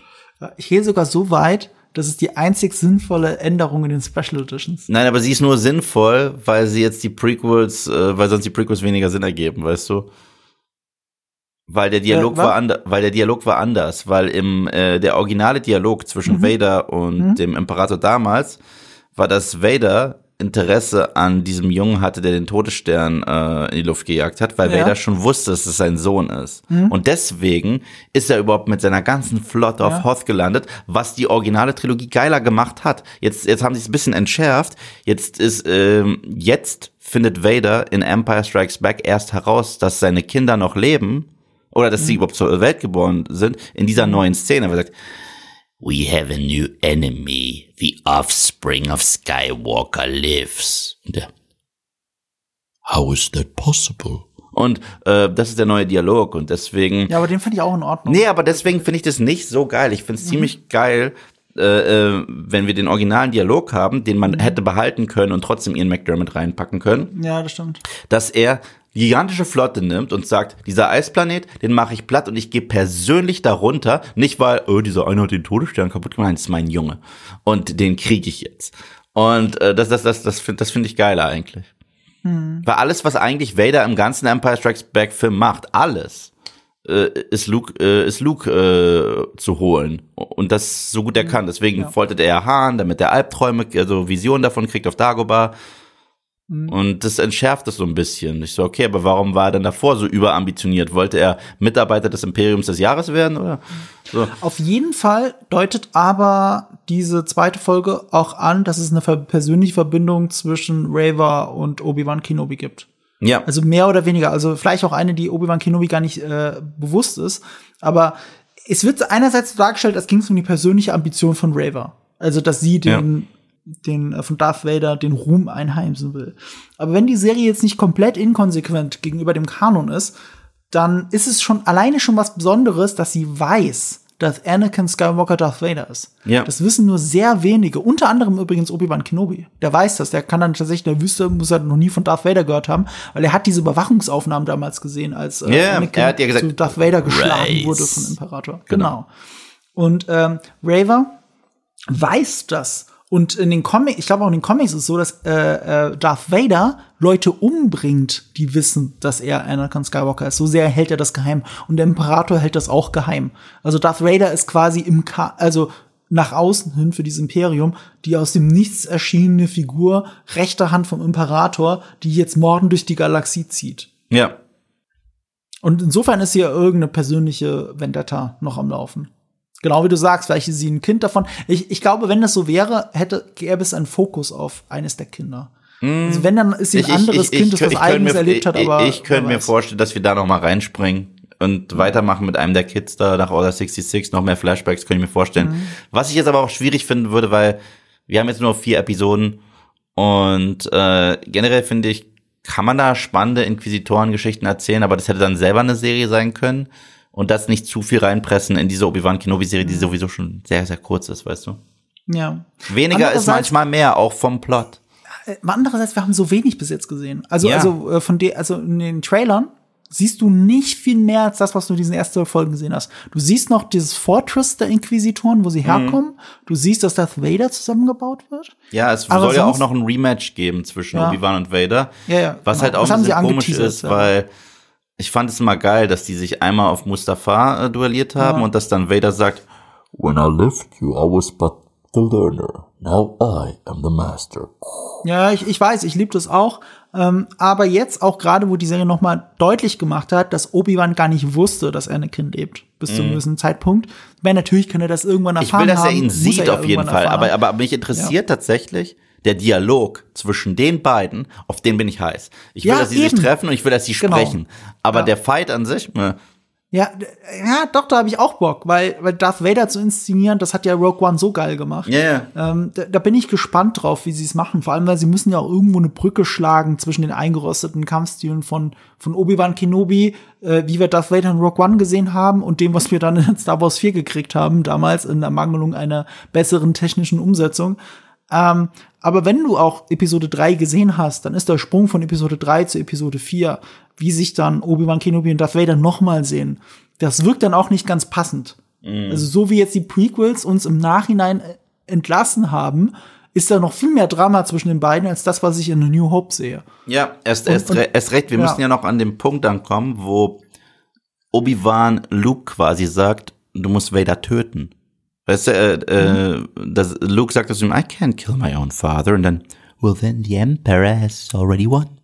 Und äh, jetzt, wo Obi-Wan weiß, dass Anakin noch lebt, würde er nicht wollen, dass man ihn tötet. Also er muss doch so weit gepusht werden, dass er okay damit ist, seinem Sohn zu sagen, du, der, der, der ist nur noch Maschine, da ist nicht mehr viel Mensch drin, mach ihn tot. Weißt du? Glaubst du denn, es wird noch viel passieren eigentlich jetzt mit Leia? Äh, äh, jetzt, wo die zwei zusammen dieses Abenteuer erlebt haben? Ich hoffe nicht. Hat? Ich hoffe nicht. Ich glaube schon. Ich glaube, es wird noch einiges passieren. Ich glaube, das ist so der Anfang der Reise. Das Kind und der, also die sind doch wieder bei Mandalorian gelandet irgendwie. Nur, dass Grogu halt nicht nervig war. Ja. Aber ich finde auch Leia gar nicht so nervig. Also Ich ich, finde sie halt falsch besetzt aus den Gründen, die ich schon genannt habe. Ähm, oder falsch beschrieben dann. Also dann musst du jünger machen. Das wäre ja auch gegangen. Das wäre mir lieber gewesen. Weißt du, ich habe ja nicht das Gefühl, es ist auch wenn du eine zehnjährige Leia dahingestellt hättest, ich hätte nicht gedacht, okay, neun Jahre später ist es Carrie Fisher. Natürlich. Ist es, neun Jahre später ist es die Frau, die ich im Metallbikini bewundert habe. Weißt du, was ich meine? Wow. Das, ja, aber, aber das ist ja Und so. jetzt ist es richtig creepy. Ja, Ja. aber, aber das ist, das ist ja Ja, ja. das, was die, das mir da erzählen. Ja, ja. Und, und das verstehe ich halt nicht. Da gibt es eine große Diskrepanz. Da macht halt das Kind Weißt, jünger. weißt du, wer immer ein Fancasting war für eine junge Ja. Lea? ja. Millie Bobby Brown tatsächlich. Das hätte Sinn gemacht, aber Millie Bobby Brown ist ja jetzt schon wie alt? 17? 18? Ja. Aber, aber Millie Bobby Brown noch zum Zeitalter von Stranger Things Season 1 und 2 hätte Hätte perfekt gepasst. Ja. Auf, wirklich perfekt. Und dann hätte man auch sagen können, okay, zwölf Jahre später. Ja. Man muss sich ja nicht an zehn Jahre später, weil zehn so eine schöne runde Zahl ist, aufhängen. Also ich verstehe auch nicht dann, wenn du dann Vivian, äh, ach, wie heißt sie jetzt nochmal? Vivian Lyra Blair. Wenn du die schon besetzt, ich verstehe nicht, warum man da nicht das Drehbuch ändert. Ja. Ne? Also das, das ist mir unbegreiflich. Besetz sie ruhig. Du hast ja auch mit äh, der Luke-Darsteller heißt wie nochmal Grant Feely. Du hast zwei deiner Meinung nach passende Figuren gecastet, okay, aber dann passt auch das Drehbuch an, Ja. wenn sie beide jünger sind als das, was da im Drehbuch steht. Und das Dann mach sie halt vier Jahre gemacht. nach Episode 3 und fertig. Ja gut, vier Jahre, dann wäre sie erst recht keinem weggerannt. Aber ja. Das, das ist halt eine merkwürdige Entscheidung. Und äh, diese Entscheidung, dann den Großinquisitor in Anführungsstrichen zu töten, was wahrscheinlich nicht sein kann, weil er in Rebels, Rebels spielt ja Jahre später, also vier Jahre später. Ähm, Und da ist er ja offensichtlich noch am Leben und der Bösewicht. Nein, Rebels Ähm, spielt vorher. Nee, Rebels spielt fünf Jahre vor äh, New Hope. Und das hier spielt neun Jahre vor New Hope. Ach so, ja, stimmt. Äh, Ich das heißt, so das, das ist etwas, was sie auflösen müssen. Ja, auf jeden So, Fall. also man könnte, vielleicht gibt's auch noch rein zufällig ist der nächste große Inquisitor auch Poana und sieht genauso aus und so. Ja, das wird halt nicht passieren. Aber äh, vielleicht schaffen sie auch hier einen internen Konflikt, weil dann ist halt der Großinquisitor verletzt irgendwo auf der Krankenstation und, äh, und River hofft, dass der nie aufwacht, weil er dann allen erzählt, dass sie ihn fast umgebracht hätte. Keine Ahnung. Du kannst da noch eine mehr Spannung reinbringen durch einen zusätzlichen Handlungsbogen. Theoretisch.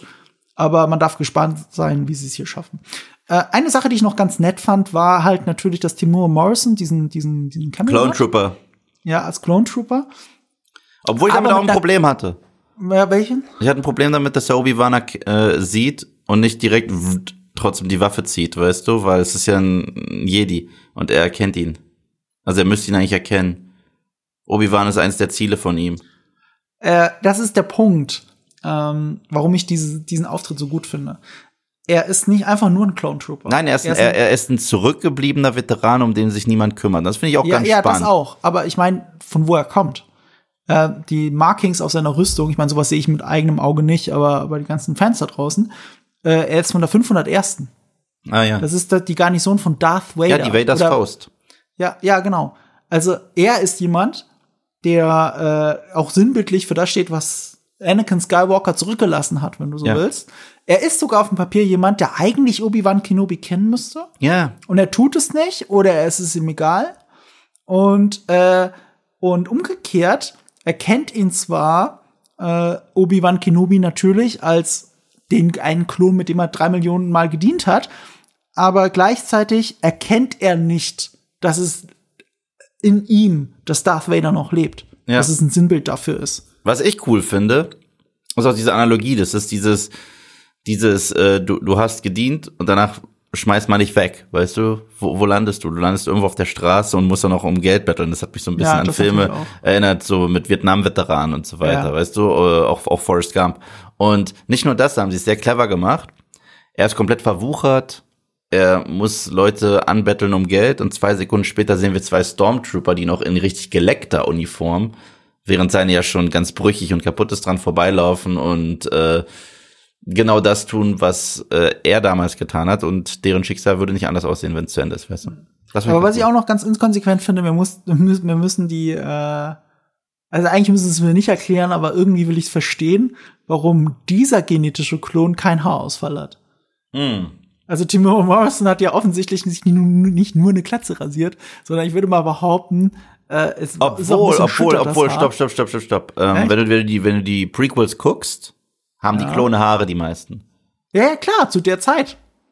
Aber 20 Jahre später ja irgendwie nicht mehr. Ach so, aber ich glaube, Tamara Morrisons Haarausfall erklären sie damit, der wurde weggeätzt im äh, Saal. Ja, ja, das, ja, das stimmt. In, in, The Book of Boba Deswegen hat er ja nicht mal Augenbrauen anfangs. Ja, das stimmt. Ja. Das stimmt. Aber, äh, ja, okay. Kann man so stehen lassen. Aber ich fand's dann witzig, dass er offensichtlich so ein, äh, wie ist das schöne Wort, Pfiffi auf dem Kopf hat. Ja, das Wort habe ich erst von dir gelernt. Okay, so, sonst habe ich eigentlich auch nicht mehr, also ich habe eigentlich nichts mehr zu sagen. Ich auch zu nicht. dieser Serie. Und ich bin gespannt, wie es weitergeht. Ich auch, ich auch. Ja. Und wie es weitergeht. Also ich meine immerhin das, wir sind gespannt, ne? Mhm. Aber, aber umgekehrt, ich habe auch parallel, ähm, das heißt parallel, ich habe danach, einen Tag, nee, warte, zwei Tage später, am Sonntag, habe ich ähm, Stranger Things angefangen. Oh yeah, baby. Und das huckt halt. Oh ja, voll, voll, voll. Aber, Also- aber das kann Stranger Things immer. Muss Ja. ich sagen. Also bisher, ich bin richtig happy mit der Serie. Ich mag alle Staffeln. Aber umgekehrt hätte man dafür auch weniger pro Folge zu reden. Deswegen werden wir bei Stranger Things natürlich keine Folgenbesprechung machen. Ja. Sie auch, das ist auch jede Folge Spielfilmlänge, ne? Jede Folge ist fast äh, 80 Minuten. Ja, ist verrückt. What the- what und ich habe erst die fucking ersten heck? zwei gesehen von Season 4 und sie gefallen mir aber echt gut. Ich bin fast durch. Mir Wegner. Wie heißt der Wegner? Wegner. Wow. Was für ein Make-up. Was für ein geiles Make-up. Krasses Creature-Design. Liebe Ich ich. finde es halt cool, dass es halt Make-up ist. Halt. Ja, ja, absolut. Absolut. Finde ich geil. Ja. Ähm, egal. Stranger Things werden wir vielleicht zu gegebener Zeit auch noch mal drüber reden. Ja, Ihr vielleicht. werdet es mitkriegen. Wo, worüber wir auf jeden Fall reden werden, ist Kenobi. Ähm, wir werden dann noch über Folge 3 reden, beziehungsweise ich werde nicht über Folge 3 reden, weil ich bin im Urlaub eine Woche. Aber Yves, du wirst jemanden finden, der mit dir über Ich werde jemanden 3 finden. redet. Definitiv. Hast du Hat schon jemand jemanden Bock? Aussicht? Ja, ich habe jemanden Aussicht, aber noch nicht hundertprozentig. Okay, Deswegen. gut, dann wollen wir das nicht weiter anteasern. Nö. Abonniert uns, äh, wenn ihr das nicht verpassen wollt. Und äh, ich und Yves sprechen uns dann zu Folge 4 wieder. Und in der Zwischenzeit sind wir, das können wir auch noch mal sagen, äh, bei Cinema Strikes Back, um den Jungs zu zeigen, wer mehr Ahnung von Filmen hat, zum fünften Mal. Ja, also wie gesagt. Also bei mir zum vierten Mal, bei dir zum zweiten Mal zusammen ist das irgendwie sechsmal. ja, ach, ich mache mir da keine Sorgen. Also da wirklich nicht. Auch noch zu zweit? Ich bin gekommen. Also um jede. Soundtrack-Frage werde ich eh gewinnen. So. Wir, wir sind Team Eve. Ja, gut. Und du wirst je- jede. Da fällt dir jetzt nicht ein. ne? oh Mann, ey, geh scheißen. Du wirst jede Game of Thrones Frage beantworten können. Bist du eigentlich, bist du, bist du eigentlich gut in, äh, in Harry Potter?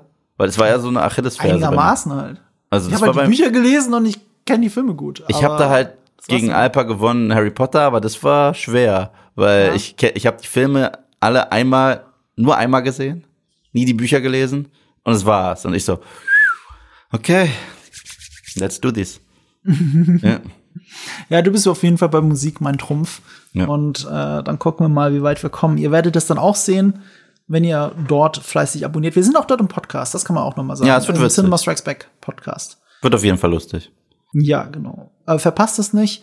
Und ansonsten habe ich kein, keine weitere Verabschiedung. Hast du noch irgendwie ein Schlusswort oder sowas? Möge die Macht mit euch sein. Wow, das ist sehr kräftig. Always.